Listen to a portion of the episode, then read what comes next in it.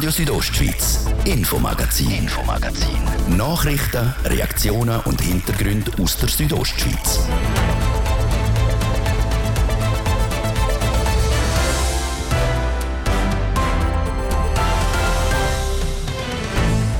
Ein Tag vor Weihnachten, am 23. Dezember, hat es einen Feldsturz auf der Engadiner Straße gegeben.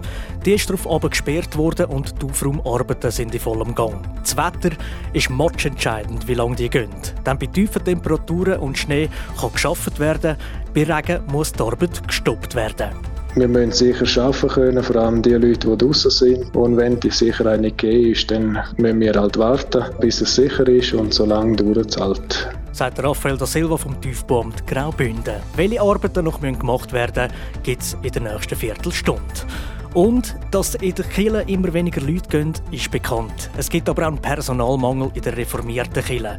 Und das an allen Ecken, Pfarrer oder im Vorstand. Ein Grund könnte sein, dass die Bereitschaft zum Kritik in der Gesellschaft zugenommen hätte wenn man sich in der Öffentlichkeit engagiert und hersteht und Verantwortung übernimmt, oder, was das ja braucht, das Amt, ist man auch schneller der Kritik ausgesetzt. Sagt Erika Kahenzli, Killerratspräsidentin der Landeskirche Graubünden. Wie man dem Personalmangel will gegensteuern will, hören wir jetzt dann geht. Mein Name ist Dies Fritschi. Ich wünsche einen guten Abend. Vor etwas mehr als zwei Wochen hat die Engadinerstrasse zwischen Martina und der Landesgrenze müssen wegen einem Felssturz gesperrt werden. Durch den ganzen Schnee und Regen geht die Räumung und die Sicherung der Strasse lang. Der Laurin Michael hat beim Tiefbauamt über den aktuellen Stand nachgefragt. Der Felssturz war am 23. Dezember.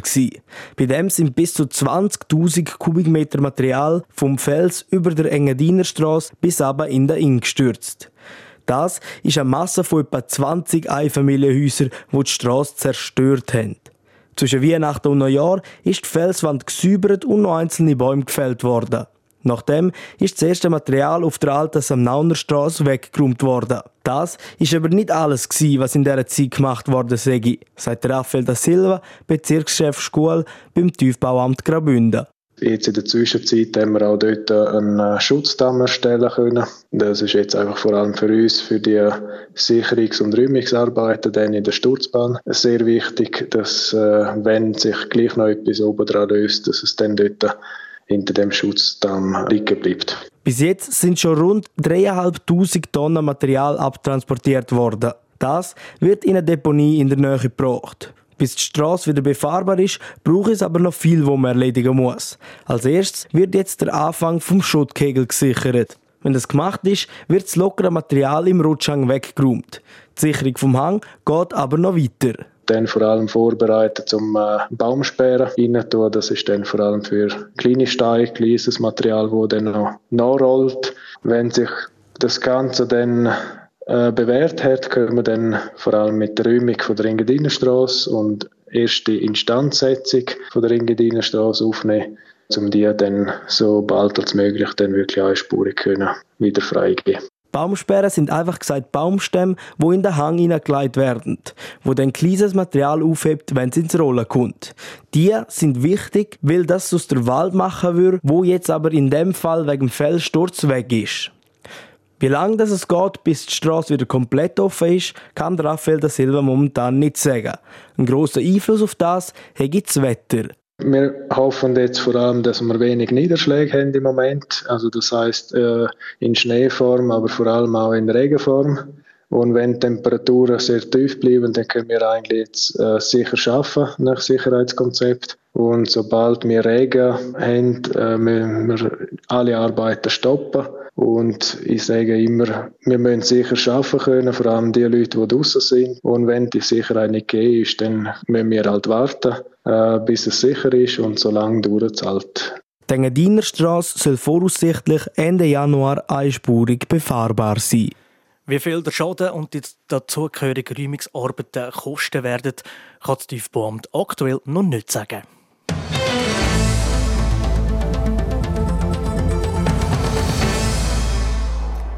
Weg von den fossilen Energien her zu den erneuerbaren. Das versteht man unter der Energiewende. Um die in der Schweiz zu schaffen, hat der Bund eine Strategie entwickelt bis ins Jahr 2050. Dem Beispiel folgend hat sich jetzt auch eine Bündner Region mit dem Thema Energiewende auseinandergesetzt.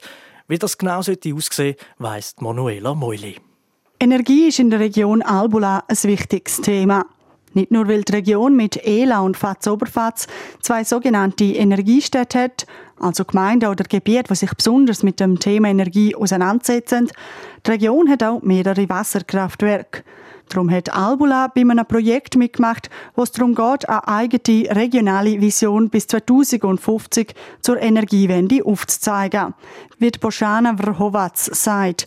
Sie ist Projektmitarbeiterin bei der Eidgenössischen Forschungsanstalt WSL. Eine Vision ist sozusagen ein wünschenswerter Zustand in der Zukunft und ist in dem Sinne hilfreich, weil man damit so ein richtungsweisendes Instrument hat und man einfach weiß, okay, in diese Richtung soll die Entwicklung gehen und kann dann viel gezielter letztlich Projekte umsetzen. Um eine solche Vision für die Region Albola zu machen, hat das Forschungsinstitut mit 20 Vertreterinnen und Vertretern aus der Bevölkerung, Politik und Wirtschaft zusammen geschafft. In einem Workshop haben all die Leute ihre Wünsche miteinander besprochen. Wir haben ausgetauscht und diskutiert, was man sich individuell für die Region wünscht, welche Qualitäten man dort sieht und sind dann in die Geodesign-Übung gegangen. Das heißt, wir hatten die Karte der Region und an dieser Karte haben die Gruppen versucht, diese Wünsche und die Zukunft, die sie sich bereits vorgestellt haben, zu diskutieren und letztlich auch räumlich zu verorten. Rausgekommen ist eine Karte, oder besser gesagt ein Wimmelbild von Region, wo unterschiedliche Schwerpunkte sichtbar sind. Dabei stehen der Tourismus, die schrumpfende Bevölkerung und natürlich die Energiewende im Zentrum. Wenn es um die Energiewende geht, dann geht es vor allen Dingen um das Wasser und den Ausbau der Wasserkraft. Also wir sehen eigentlich keine Windräder. Es wurde stark diskutiert, dass die Region natürlich landschaftlich besonders ist, besonders schön und da sozusagen dann entsprechend Windräder nicht rein reinpassen. Die Region hat jetzt also eine Vision für die Zukunft. Ob sie denn auch nach der handelt, das liegt jetzt an der Gemeinde selber, so die Boschana Vrhovac. Für sie und das WSL hat sich das Projekt aber gelohnt. Es ging nämlich primär darum, zum wissenschaftlich erforschen, wie man denn solche Visionen in Zukunft am besten machen kann. Durchgeführt wird das aber nicht nur in Albula, sondern auch in anderen Regionen in der Schweiz, aber auch in Slowenien. Gefördert wird das Projekt vom Schweizerischen Nationalfonds.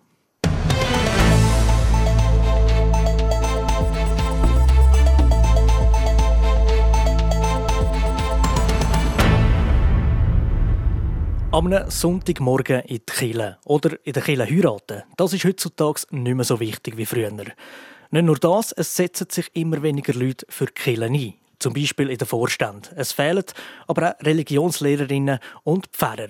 Wie die Situation in der reformierten Kirchengemeinde im Kanton Graubünden aussieht, der Beitrag von der Sorina von Wiesenfloh. Der Kanton Graubünden hat 77 reformierte Kirchgemeinden. Die meisten davon haben ihren Vorstand komplett, aber eben nicht alle, wie Erika Kahenzli, Kirchenratspräsidentin der reformierten Landeskirche Graubünden, sagt. Wir haben aktuell fünf Kirchgemeinden, die nicht mehr handlungsfähig sind vom Vorstand her. Das heißt, wo weniger als drei Personen oder Vorstand besetzen und dann ist es nicht mehr handlungsfähig. Und bei diesen fünf Kirchgemeinden ist es dann so, dass die Landeskirche unterstützt. Zu den fünf Kirchgemeinden, die zu wenig Leute haben, gehören Sils in Domleschg, Pitage, Maloders, die drei zusammengehörenden Gemeinden Castrisch, Sevjain, Ruiz und die drei Gemeinden Tamins, Bonaduz, Rezüns. Denen hilft der Kuratorin oder Kurator aus. Sie erledigen die laufenden Geschäfte wie Lohnzahlungen für Pfarrpersonen und probieren Personal zu finden. Warum die reformierte Kirche teilweise Mühe hat, ihre Stellen zu besetzen, für das sieht Erika Kahenzli ein paar Gründe. Die wenig Freizeit, die vielleicht viele Leute heute auch haben, die will man sehr individuell gestalten. Was vielleicht auch abschreckt, ist, dass Bereitschaft zum Kritik üben, die nimmt in der Gesellschaft zu. Wenn man sich in der Öffentlichkeit engagiert und hersteht und Verantwortung übernimmt, oder, was das ja braucht, das Amt, ist man auch schneller der Kritik ausgesetzt. Weiter wollen die immer weniger Theologie studieren.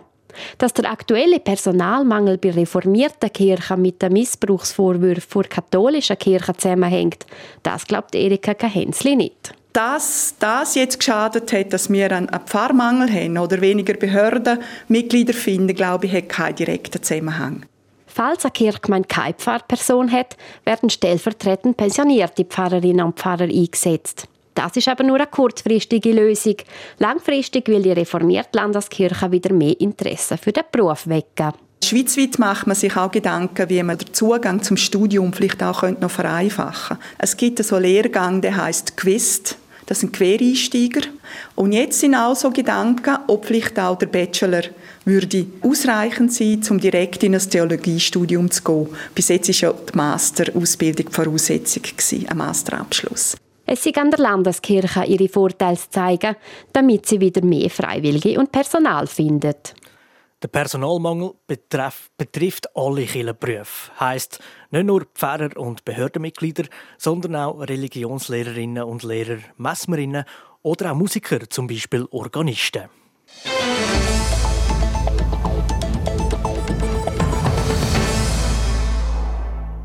Bündner Gemeinden wollen sich gegen die Wohnungsnot wehren. Genauer gesagt, sie wollen, dass das Raumplanungsgesetz angepasst wird. Das Raumplanungsgesetz regelt unter anderem, wie viel wo gebaut werden darf in der Schweiz.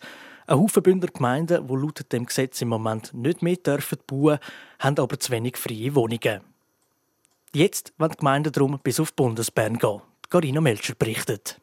In Haufen Bündner Gemeinden hat es zu wenig freie Wohnungen. Das zeigt auch das Beispiel von der Gemeinde Bergün-Filisur, wie der Gemeindepräsident Luzi Schutz erklärt.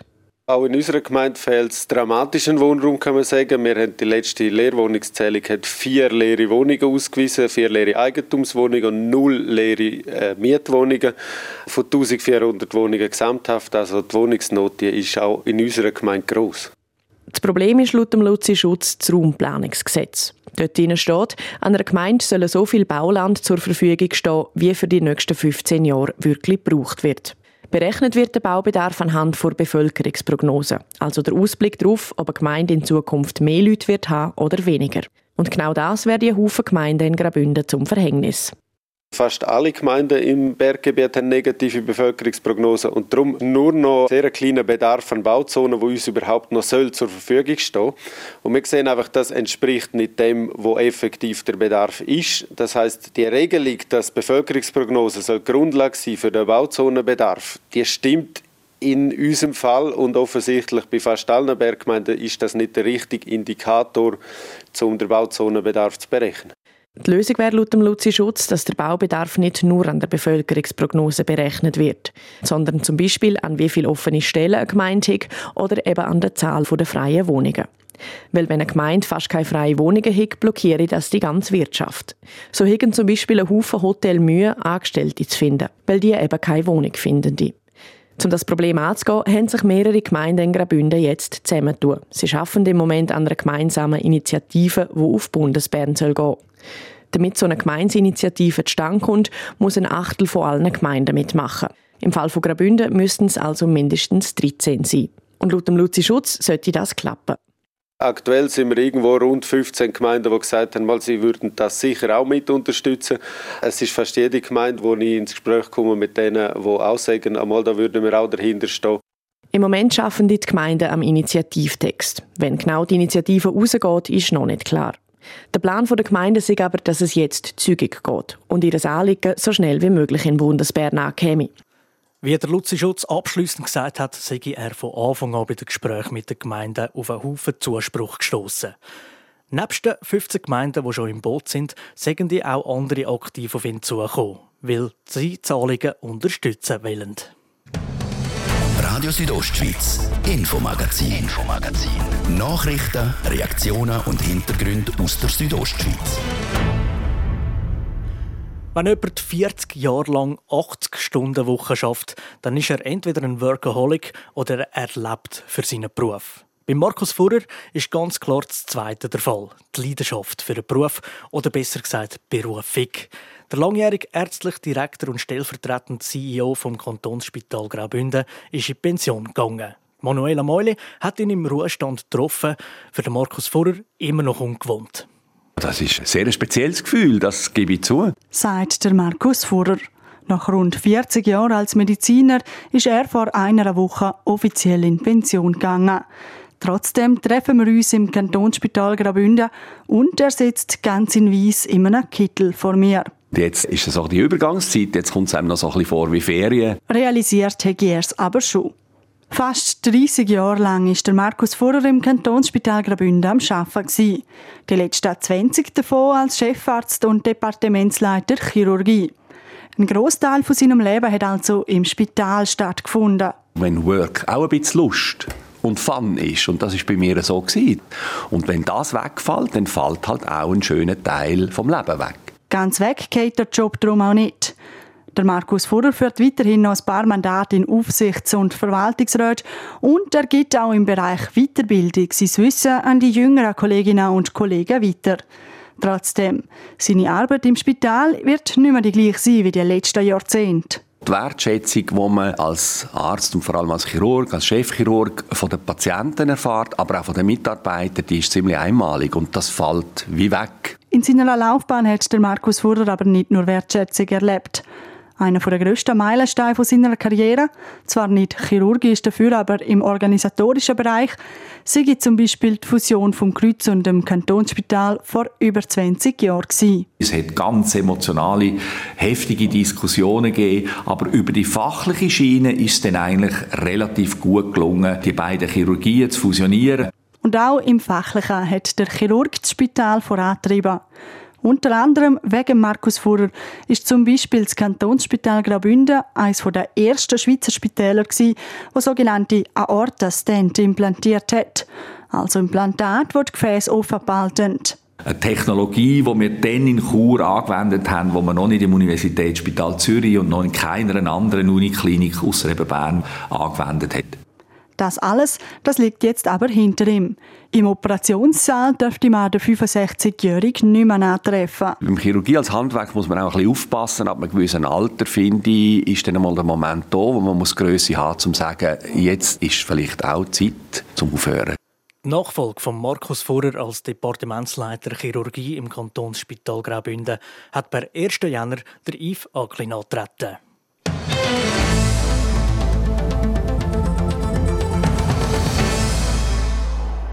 Südostschweiz Medienfamilie sucht zum achten Mal die Bündner Persönlichkeit vom Jahr.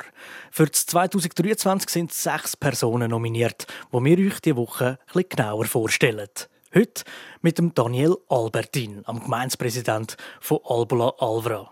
Christina Schmid hat mit ihm geredet. Der Brienzer Rutsch war eines von diesen Themen, die Graubünden im letzten Jahr stark bewegt haben. Mit denen der Gemeindepräsident von Albula Alvra, zu der auch Brienz gehört, der Daniel Albertin. Alle Fäden sind bei ihm zusammengelaufen. Und zwar schon seit dem Anfang des Jahres. Er hat mit dem Frühwarndienst die Lage in Brienz genau verfolgt. Und Anfang April war dann klar, dass eine Abrutschung von der Insel bevorsteht und die Bewohnerinnen und Bewohner aus dem Dorf müssen evakuiert werden Als Vorsitzender des Gemeindeführungsstabs ist einem da schon auch ein murmeliges Gefühl durch den Bauch gegangen, weil man immer das, was man geübt hat und das, was man gesagt hat, man machen müsse, dann Realität geworden ist oder Realität wird. Und die Realität wird immer näher kommen. Und das ist schon sehr belastend zu dieser Zeit. Die Gemeinde ist aber laut Daniel Albertin gut vorbereitet. Sie hat nämlich schon seit 2018 mit dem Amt für Zivilschutz die verschiedenen Szenarien geübt, wo könnten die eintreten. Das hätte geholfen, wo dann aus der Übung plötzlich Realität geworden ist. Und gerade auch die Einwohnerinnen und Einwohner, die sich mit dem auch länger auseinandergesetzt haben, für die ist es dann auch nicht unerwartet gekommen. Diejenigen, die das einfach immer wieder verdrängt haben, das wird sicherlich nicht so sein, wie das Gemeinsbehörden aufzeichnet wird oder aufzeichnet hat die haben sich zum Teil mit der Situation, wo jetzt eingetroffen ist, schon schwerer tun. Und wir hatten natürlich die Aufgabe, immer so ein bisschen den Spagat zu machen zwischen, zwischen den verschiedenen Emotionen, die es dann auch gegeben hat zwischen den Einwohnern und den Zweitheimischen, mit der Situation, wo sie drinnen sind. Gerade am 9. Mai, wo die Bevölkerung darüber informiert worden ist, sie müssen die am Freitag, also fünf Tage später, das Dorf verloren haben, seien die Emotionen schon stark gewesen. Man kennt natürlich alle Einwohnerinnen und Einwohner. Und wenn man das als Gemeindebehörde, als Gemeindepräsident vermitteln muss, dass sie aus ihren Dörfern, aus ihrem Dorf, aus ihrer Wohnung, aus ihrem Haus gehen müssen, das hat natürlich schon zu sehr starken Emotionen geführt und durchaus verständlich. Und obwohl der Daniel Albertin, also auch der Gemeindepräsident von Brienz ist, selber wohnt tut er nicht im Dorf. Er ist zum Mondaheim auf der anderen Talseite. Dass er darum nicht verstehen was das für die Bewohnerinnen und Bewohner bedeutet, das hat man ihm nie vorgeworfen. Er selber glaubt, dass es sogar ein Vorteil war, dass er nicht selber von dieser Situation betroffen war. Das ist sogar ein Vorteil, dass man eine gewisse Distanz hat zum Dorf. Und ich glaube, durch das tut man auch die ganze Problemanalyse ein bisschen anders angehen, als wenn man selber betroffen ist. Wenn er noch selber alles hätte müssen packen und mit seiner Familie organisieren, dann hätte er nicht noch die Gemeinde leiten so hat er sich auf seine Arbeit konzentrieren, wo eben geheissen hat, alle Leute evakuieren, alle Tiere und auch der Altar von Brienz, wo eine kulturhistorische Bedeutung hat. Und hat dann, zehn Tage nach der Evakuierung, einen emotionalen Brief an die Bewohnerinnen und Bewohner geschrieben, wo er ihnen versprochen hat, wir lassen sie nicht allein. Was sage ich ihm wichtig war, dass die Leute von Brienz wissen, dass die anderen sechs Fraktionen der Gemeinde sie mittragen. Dass ihnen ihr Schicksal nicht egal ist. Der Daniel Albertin hat durch diese Aufgabe einen Haufen gelernt. Man lernt vor allem auch, dass man verschiedene Meinungen zu verschiedenen Problemen kann haben. Und ich glaube, man muss, man muss auch Größe haben, um auch eine andere Meinung können akzeptieren, aber man muss auch Größe haben, um gewisse Meinungen, die auch im Gemeinsführungsstab getroffen werden, vertreten, weil sie sind ja nicht einfach aus dem Nichts gemacht worden, die Meinungen. Es hat sehr viel Fachwissen dahinter und dann das Fachwissen probieren, um dann auch auf den Punkt zu bringen zur richtigen Zeit, ist schon noch zum Teil sehr herausfordernd gewesen. In der Nacht auf den 16. Juni ist es dann soweit gewesen. Die Gemeinde hat Phase Blau ausgerufen und alle Strassen und Bahnlinien sperren lassen. Nach Mitternacht ist es dann zum grossen Abrutsch gekommen. Ja, man hat sicher nicht geschlafen. Mhm. weil man die ganze Nacht auch mehrmals mit dem Gemeindeführungsstab Sitzungen hatte. Also es ist schon ein sehr spezielles Ereignis gewesen. und vor allem ist es sehr speziell gewesen, weil wir keine Bilder hatten. Passiert ist dann nichts. Das Gröll ist vor dem Dorf stehen geblieben und hat es komplett verschont. Weltweit hat man über das Ereignis berichtet. Über die Evakuierung und über den Rutsch.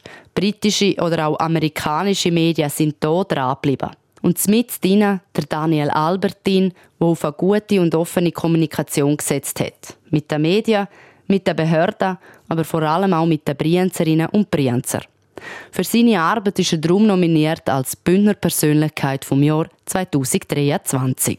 Und ob er die Steinbock-Trophäe mit heimnehmen das entscheidet ihr. In gut einer Woche könnt ihr auf südostschweiz.ch abstimmen. Nominiert sind auch noch der SP-Nationalrat Jon Pult, der Mitte-Nationalrat Martin Gandinas, der Origin-Gründer Giovanni Netzer, die Hotelunternehmer Claudia und Andreas Züllig und die Barbara Wülser von der kantonalen Stabstelle für Chancengleichheit von Mann und Frau. So, das wäre es auch schon wieder von dem heutigen Infomagazin. Wenn euch das extrem gefallen hat, dann loset das einfach nochmal. Entweder auf rso.ch oder überall, wo es Podcasts gibt. Mein Name ist Dies Fritschi. Ich wünsche allen zusammen von Herzen einen gemögigen Abend. Radio Südostschweiz, Infomagazin, Infomagazin. Nachrichten, Reaktionen und Hintergründe aus der Südostschweiz.